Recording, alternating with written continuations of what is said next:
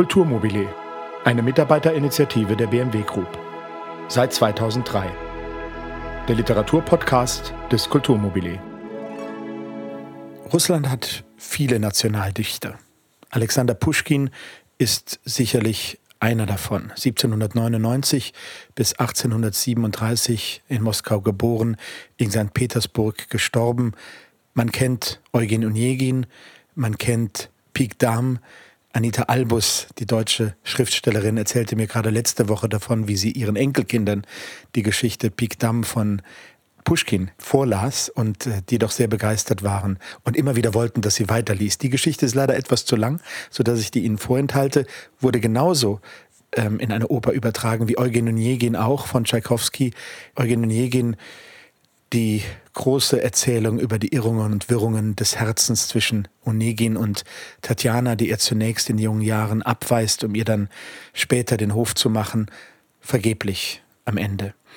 Ich möchte eine Geschichte vorlesen aus einem Sammelband, der nach 1830 erschien, als Puschkin sein erstes abgeschlossenes Prosawerk publizierte die Geschichten des verstorbenen Ivan Petrovich Belkin und daraus der Sargschreiner. Es geht um letztlich einen angetrunkenen Sargschreiner, der seine Kunden, die Toten, einlädt zur Einweihung seines Hauses und die erscheinen ihm im Traum. Freuen Sie sich also auf Der Sargschreiner von Alexander Puschkin. Übersetzt wurde von Alexander Eliasberg. Das war ein jüdisch-russischer Literaturhistoriker, Übersetzer, Herausgeber und Autor, der bereits 1924 in Berlin verstorben ist. Die letzten Habseligkeiten des Sargmachers Adrian Prochorow waren auf den Leichenwagen gelegt und ein paar magere Pferde schleppte diesen zum vierten Mal von der Basmania in die Nikitskaya, wohin der Sargmacher mit seinem ganzen Haushalt umzog. Er machte seinen Laden zu, nagelte eine Anzeige an die Tür, dass das Haus zu verkaufen und zu vermieten sei, und begab sich zu Fuß nach seiner neuen Wohnung. Als er sich dem gelben Häuschen näherte, das schon lange seine Fantasie gereizt und das er endlich für eine bedeutende Summe erworben hatte, fühlte der alte Sargmacher mit Erstaunen, dass sein Herz sich gar nicht freute. Als er über die neue Schwelle trat und in seiner neuen Behausung ein großes Durcheinander vorfand, gedachte er mit einem Seufzer seiner alten Hütte, wo 18 Jahre lang die strengste Ordnung geherrscht hatte. Er fing an, seine beiden Töchter und die Magd wegen ihrer Langsamkeit zu schelten und legte selbst Hand an. Bald war die Ordnung hergestellt. Der Schrein mit den Heiligbildern, der Schrank mit dem Geschirr, der Tisch, das Sofa und das Bett nahmen die für sie bestimmten Winkel im Hinterzimmer ein. In die Küche und ins Wohnzimmer kamen aber die Erzeugnisse des Hausherrn. Särge von allen Farben und Größen, ebenso Schränke mit Trauerhüten, Mänteln und Fackeln. Über dem Tore prangte ein Schild mit der Darstellung eines wohlbeleibten Amors, der eine gesenkte Fackel in der Hand hielt, und der Inschrift Hier werden einfache und gestrichene Särge verkauft und überzogen, auch werden solche ausgeliehen und alte repariert. Die Mädchen gingen auf ihre Kammer, Adrian machte eine Runde durch seinen Besitz, setzte sich ans Fenster und ließ sich den Samovar bringen. Der aufgeklärte Leser weiß, dass Shakespeare und Walter Scott ihre Totengräber als lustige und zum Scherzen aufgelegte Menschen darstellen, um durch diesen Kontrast unsere Fantasie mächtiger zu erregen. Aus Achtung vor der Wahrheit können wir aber diesem Beispiel nicht folgen und müssen gestehen, dass der Charakter unseres Sargmachers vollkommen seinem düsteren Handwerk entsprach. Adrian Prochorow war gewöhnlich finster und versonnen. Er brach sein Schweigen nur, um seine Töchter auszuzanken, wenn er sie beschäftigungslos am Fenster sitzen und nach den Vorbeigehenden ausschauen fand, oder um für seine Erzeugnisse einen übertriebenen Preis von denen zu verlangen, die das Unglück, zuweilen auch das Vergnügen hatten, ihrer zu bedürfen. Adrian war auch jetzt, da er am Fenster saß und die siebente Tasse Tee leerte, wie immer in seine traurigen Betrachtungen versunken. Er dachte an den Regenguss, in den vor acht Tagen der Leichenzug eines verabschiedeten Brigadiers unmittelbar an der Stadtgrenze geraten war. Viele Trauermäntel waren nach diesem Guss enger geworden, viele Hüte hatten sich geworfen. Er sah unvermeidliche Auslagen voraus, denn sein alter Vorrat an Trauerkostümen geriet allmählich in einen jämmerlichen Zustand. Er hoffte, diesen Schaden bei der Beerdigung der alten Kaufmannswitwe Triochina herauszuschlagen, die schon seit einem Jahr im Sterben lag. Aber die Triochina starb auf dem Raskuliai und Prochorow fürchtete, dass die Erben, trotz des gegebenen Versprechens, es scheuen würden, so weit zu ihm zu schicken und sich mit seinem nächsten Konkurrenten einigen könnten. Diese Betrachtungen wurden unterbrochen durch ein dreimaliges Freimaurerklopfen an der Türe. Wer ist da? fragte der Sargmacher. Die Tür ging auf, und ins Zimmer trat ein Mann, in dem man auf den ersten Blick einen deutschen Handwerker erkannte, der sich mit der lustigsten Miene dem Sargmacher näherte. Verzeihen Sie, Herr Nachbar, sagte er in jenem russischen Dialekt, den wir noch immer nicht ohne Lachen anhören können. Verzeihen Sie, dass ich störe. Ich möchte schneller Ihre Bekanntschaft machen. Ich bin Schuhmacher. Mein Name ist Gottlieb Schulz und ich wohne hier gleich gegenüber in diesem Häuschen vor Ihren Fenstern. Morgen feiere ich meine silberne Hochzeit und ich bitte Sie und Ihre Töchter, bei mir freundschaftlich zu Mittag zu speisen. Die Einladung wurde wohlwollend angenommen. Der Sargmacher bat den Schuhmacher, Platz zu nehmen und eine Tasse Tee zu trinken, und dank dem offenen Charakter des Gottlieb Schulz kam bald ein freundschaftliches Gespräch in Fluss. Wie geht das Geschäft, Euer Gnaden? fragte Adrian. antwortete Gottlieb Schulz. Verschieden, klagen kann ich nicht, obwohl meine Ware doch ganz anders ist als die ihrige. Der Lebende kann sich ohne Stiefel behelfen, aber der Tote kann ohne Sarg nicht leben. Sehr wahr, bemerkte Adrian.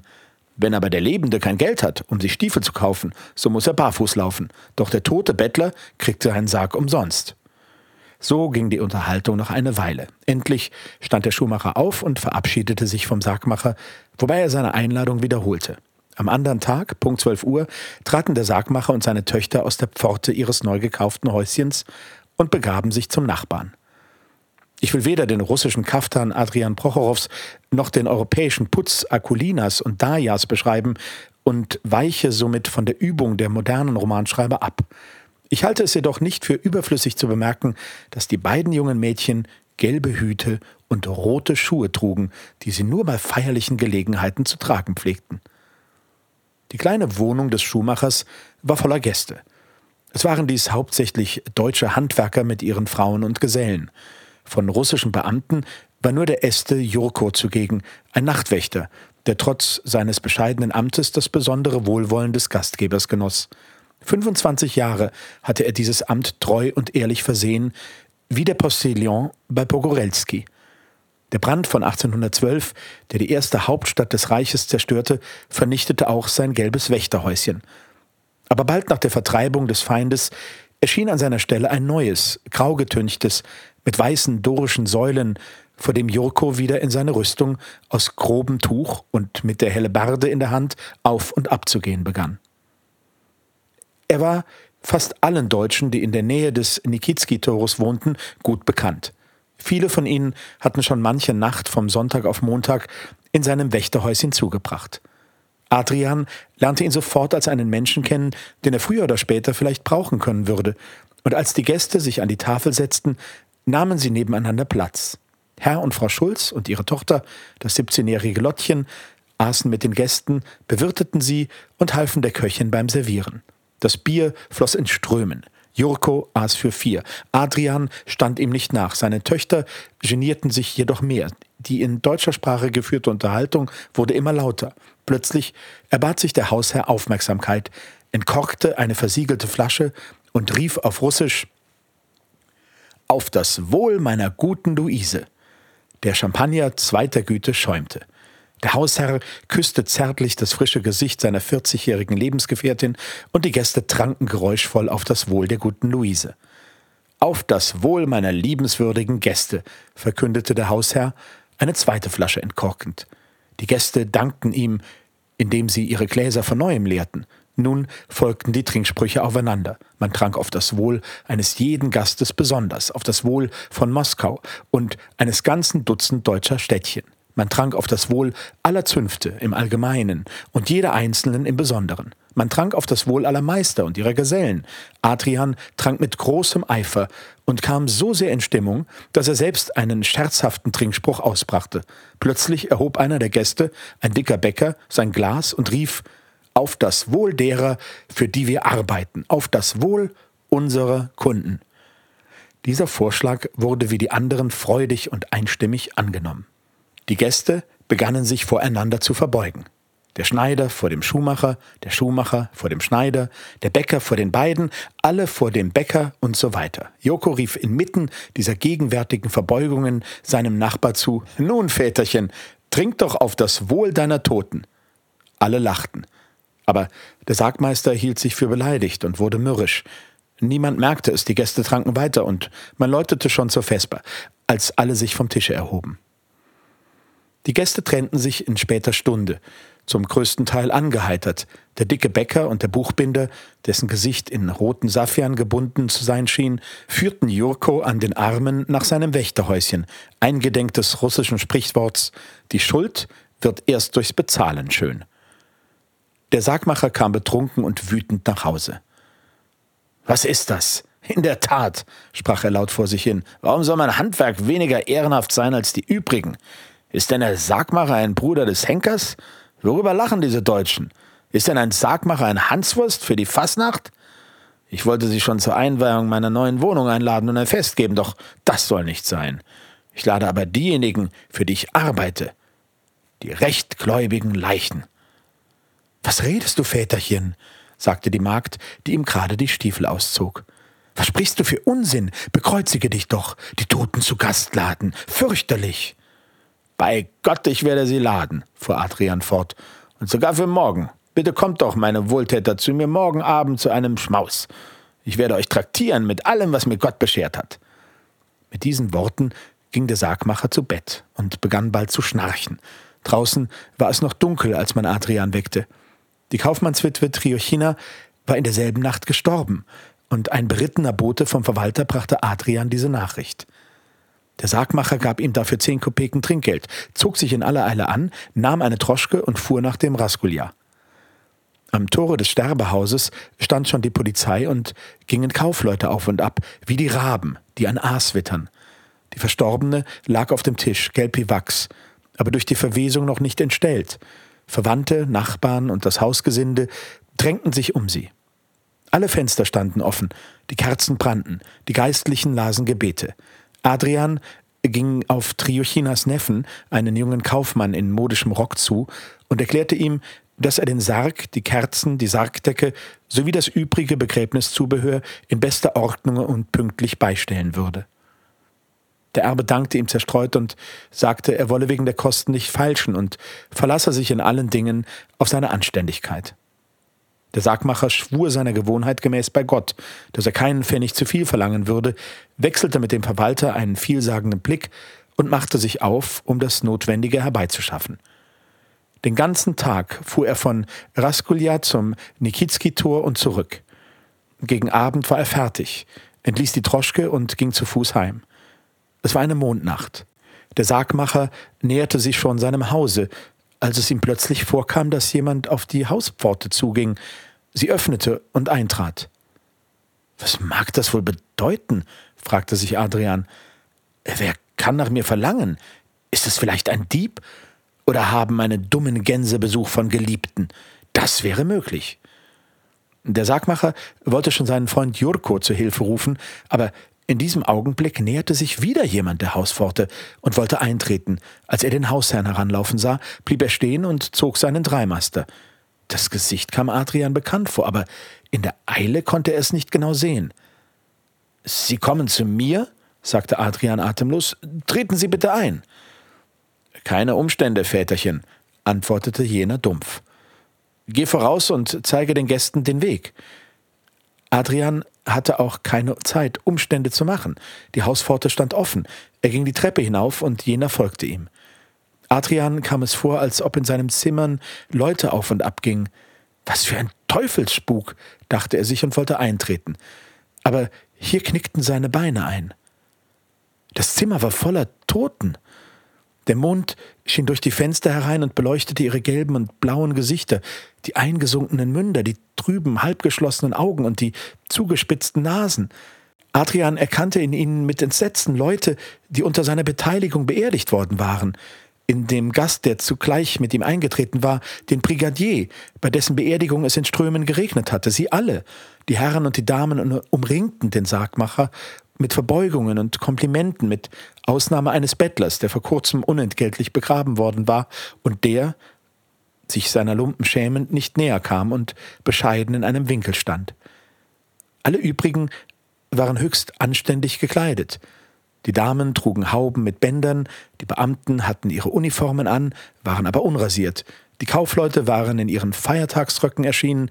Siehst du, Prochorow, sagte der Brigadier, im Namen der ganzen Gesellschaft.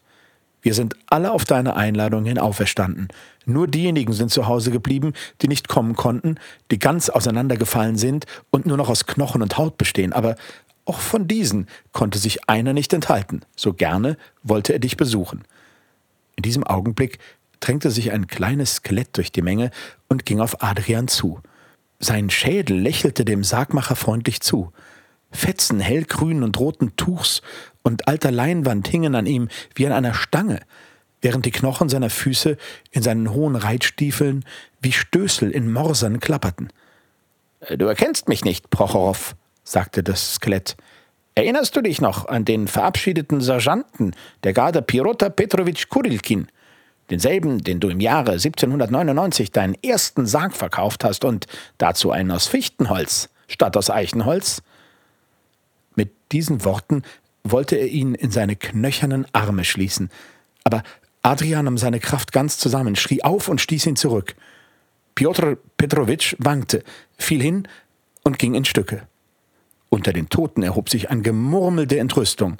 Alle traten für die Ehre ihres Genossen ein, fielen über Adrian mit Schimpfworten und Drohungen her, und der arme Gastgeber, fast erdrückt und durch ihr Geschrei betäubt, verlor seine Geistesgegenwart, fiel selbst auf die Gebeine des verabschiedeten Sergeanten der Garde und verlor das Bewusstsein. Die Sonne beleuchtete schon längst das Bett, auf dem der Sargmacher lag. Endlich schlug er die Augen auf und erblickte vor sich die Magd, die die Kohlen im Samowar entfachte. Mit Entsetzen erinnerte sich Adrian aller gestrigen Erlebnisse. Die Triochiner, der Brigadier und der Sergeant Kurilkin tauchten wieder vor ihm auf. Er wartete schweigend, dass die Magd ein Gespräch beginnen und ihm über die Folgen der nächtlichen Abenteuer berichten würde. Wie du dich verschlafen hast, Väterchen Adrian Prochowitsch, sagte Axinia, indem sie ihm seinen Schlafrock reichte. Der Nachbar Schneider war da, auch der Nachtwächter mit der Mitteilung, dass der Revieraufseher heute Namenstag hat, aber du geruhtest noch zu schlafen und wir wollten dich nicht wecken. Kam denn niemand von der verstorbenen Triochina? Von der Verstorbenen? Ist sie denn gestorben? Dumme Gans, hast du mir nicht selbst geholfen, alles für ihre Beerdigung herzurichten? Was hast du, Väterchen? Bist du von Sinnen oder ist der gestrige Rausch noch nicht verflogen? Was für eine Beerdigung hast du denn gestern gehabt? Du hast den ganzen Tag beim Deutschen gezecht, warst dann betrunken heimgekommen, hast dich aufs Bett geworfen und hast bis zur Stunde geschlafen, wo man zur Messe läutete. Wirklich? fragte der Sargmacher erfreut. Aber gewiss, antwortete die Magd. Nun, wenn es so ist, dann gib mir schnell Tee und ruf die Töchter her.